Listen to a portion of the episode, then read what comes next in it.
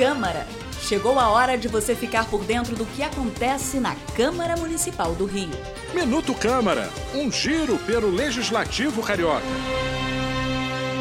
O Rio de Janeiro pode ter um dia dedicado ao funk, uma das expressões artísticas periféricas mais fortes do país.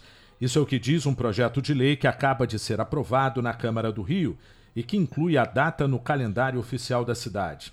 A autora da proposta, a vereadora Verônica Costa, destacou que o funk muitas vezes é uma forma de protesto. Eu quero falar que, enquanto funkeira, uma das precursoras do funk, o funk muda destinos. Ele muda a vida. E quando você vê uma letra de um funk que de repente você não consiga entender ou não cantar, é um grito daquela comunidade pedindo ajuda para que possam olhar mais para eles. O projeto foi aprovado em segunda discussão e agora segue para sanção ou veto do prefeito. Eu sou Sérgio Costa e este é o Minuto Câmara. Minuto Câmara, um giro pelo Legislativo Carioca.